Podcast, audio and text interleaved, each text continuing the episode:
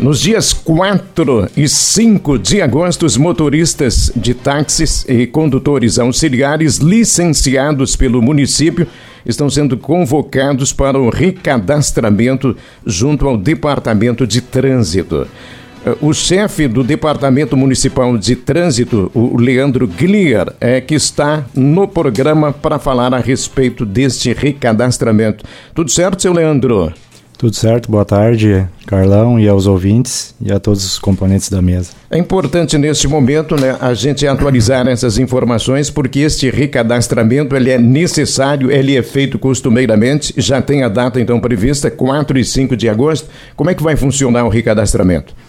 Uh, vai ser na, na quinta e na sexta-feira, dia 4 e dia 5, na Secretaria de Segurança, uh, na rua Voluntários da Pátria, 705.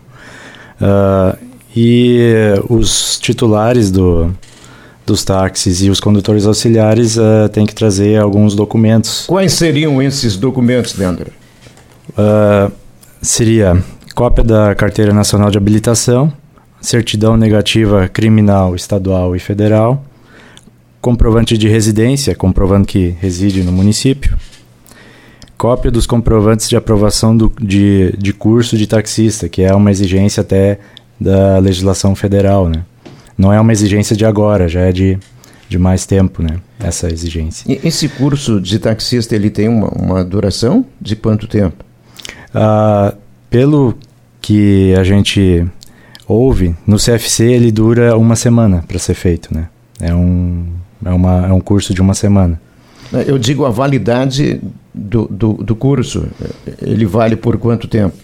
Ah, ele vale por cinco anos. Ah, cinco anos. Salvo engano, né? Sim, salvo. sim. É, e além desses documentos, que mais? Uh, isso seria para o titular da ah, concessão. O titular tem que apresentar isso. O condutor auxiliar, além desses citados anteriormente, ainda tem que trazer contrato de cessão do veículo, do proprietário do veículo, ou a carteira de trabalho e previdência social, comprovando que ele exerce atividade. Né? É, quantos taxistas nós temos devidamente é, cadastrados? É, são 93. 93. E tu, tu tens o um número daqueles dos 93 que são auxiliares? Esses são somente os titulares, Carlão. Ah, são só os titulares. Pode, pode passar de 200 com os auxiliares pode passar de 200 com os auxiliares. Sim, porque conforme a legislação, cada titular pode ter três condutores auxiliares. É feita uma fiscalização para averiguar se está tudo normal com relação aos titulares e com os auxiliares? Sim, a gente tem o cadastro na prefeitura, no cadastro de contribuintes, e todos têm que uh, apresentar essa documentação lá, inclusive para troca de veículo, né? Inclusão de condutor auxiliar, é tudo registrado, né? E Leandro, qual é a importância de realizar esse recadastramento, né? Eu acredito que tenham alguns taxistas ou mesmo auxiliares, né, que estejam nos escutando agora. Ele não é um processo novo, mas por que, que ele é importante aqui no município? É, ele é importante agora uh, também para a questão da concessão do auxílio uh, bem taxista, que vem do governo federal, e também para conforme a legislação municipal, que a gente pode solicitar documentação a, aos permissionários a qualquer tempo, né? Sim. Então, isso é previsto. A gente pode fazer esse recadastramento, né?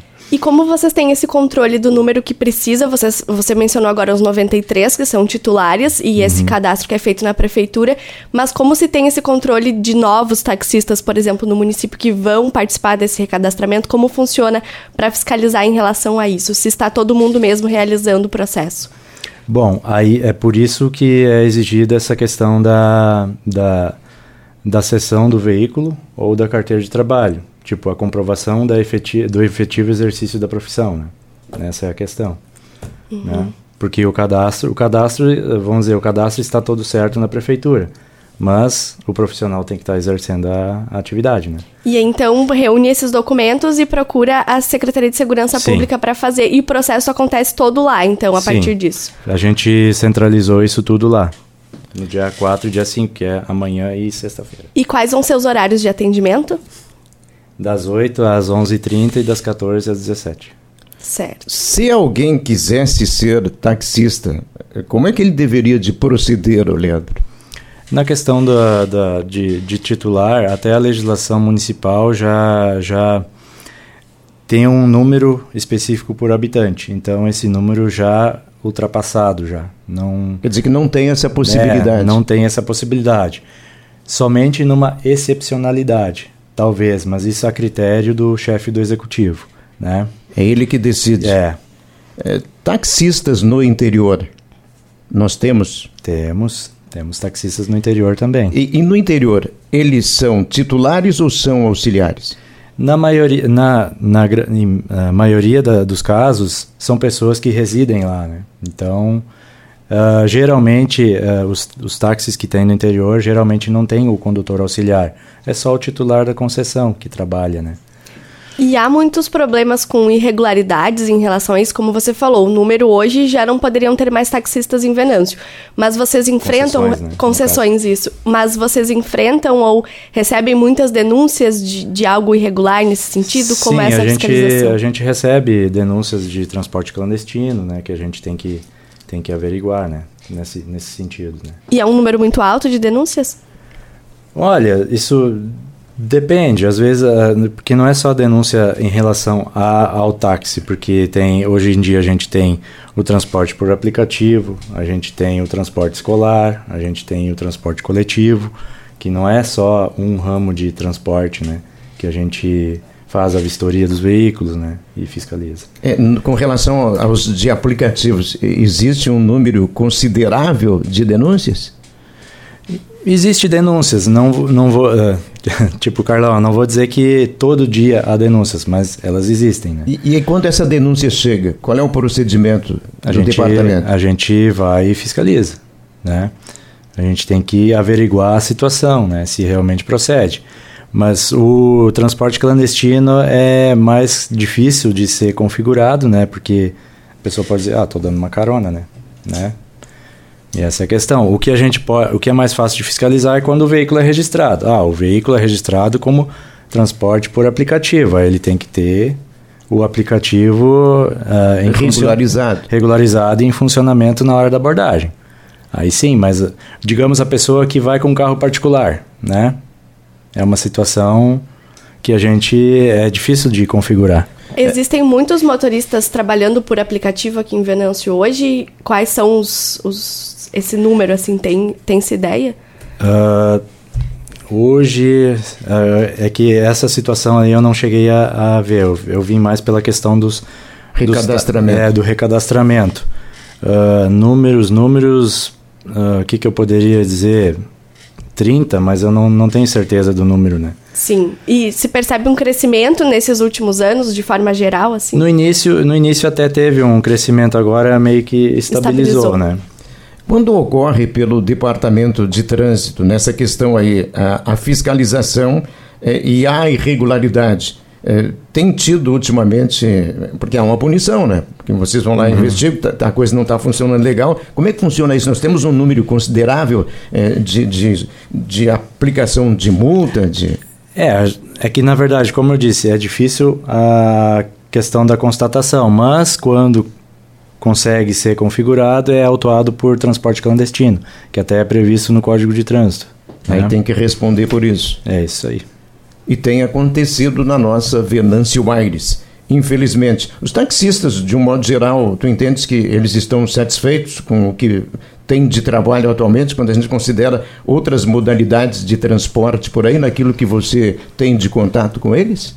Olha, pelo, pelo que eu percebo, eu, eu, eu acredito que a maioria esteja satisfeita, né? né? Pela, com o trabalho que eles têm, né? De transporte.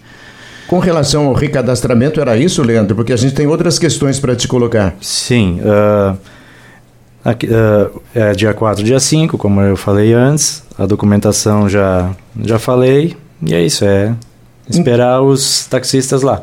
Ótimo. Eles que eles não esqueçam, né? porque se você não fizer isso, estará irregular e aí vai ser passível de ser fiscalizado. Além de, de correr o risco de não receber o benefício, né? Mais essa ainda. Meio-dia, 22 minutos. Leandro Glier, do Departamento de Trânsito de Venâncio Aires, é que está conosco. Leandro, com relação a, a outras situações de fluxo no trânsito de Venâncio Aires, especialmente no perímetro urbano, o departamento está pensando em algumas alterações para os próximos meses?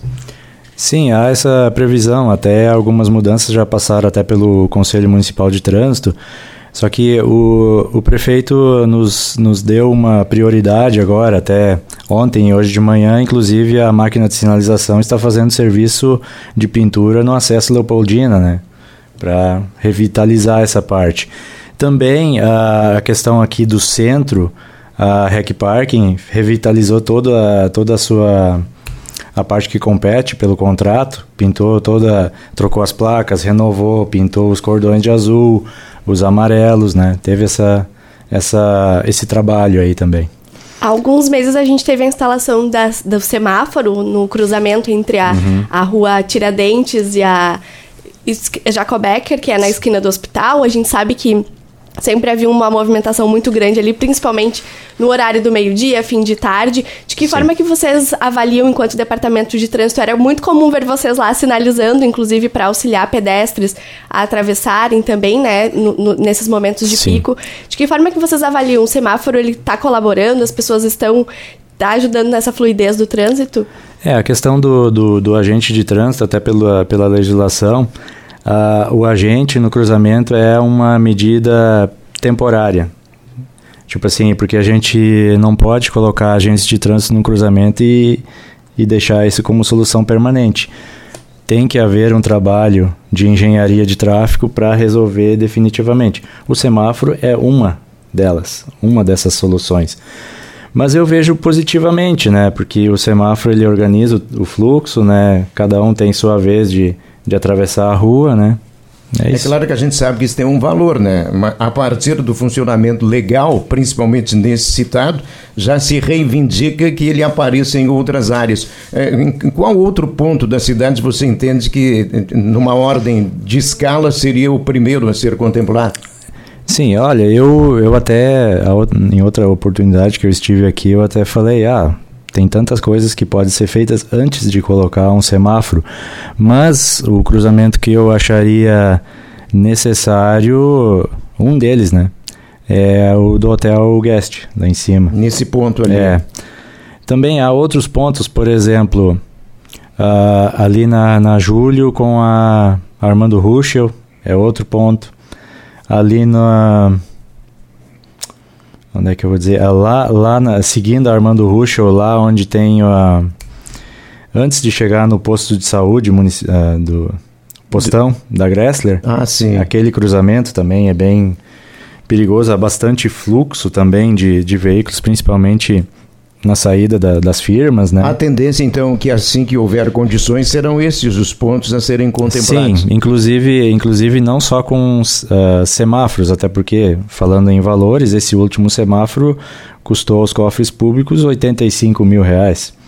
Então não é uma solução barata, vamos dizer assim. Quando você fala que antes de colocar um semáforo há outras alternativas, quais delas você aponta? Ah, eu, o que eu sempre falo, né? Por exemplo, um cruzamento que tem quatro mãos. Faz mão única e mão única. Entendeu? Faz um, um binário, né? E essa, essa é uma solução que, por exemplo, num cruzamento de quatro fluxos, você chega, quantos lados você tem que observar?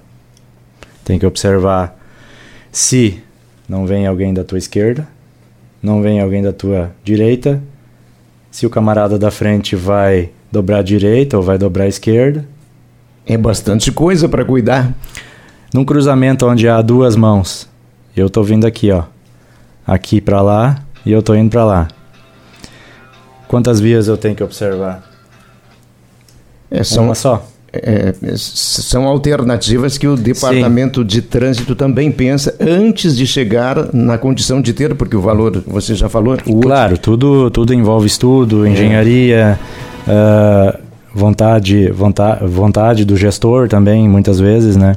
Mas uh, Outra questão também que a gente que já está em estudo, foi encaminhado um processo para ver isso, é a instalação de lambadas eletrônicas. Né? A gente vai uh, fazer o estudo em cima de mais, mais três pontos, seis equipamentos. Né? E quais seriam esses pontos? Já pode mencionar? Isso. Uh, não tem os pontos exatos, né? Isso vai sair no, no estudo técnico que vai ser feito, né? A gente vai contratar um, um engenheiro de tráfego para faz, fazer esse levantamento daí. Falar nisso, né, com relação a 453, a lombada que já existia, né, é, ela vai voltar, pelo menos foi dito aqui dentro da nossa programação. Seu Leandro, infelizmente o nosso tempo foi. O senhor volta em outro momento trazendo mais e boas informações no nosso Terra em uma hora. Bom trabalho aí para vocês. Igualmente, este Leandro Glier, chefe do Departamento Municipal de Trânsito de Venâncio Aires, participando do nosso Terra em uma hora.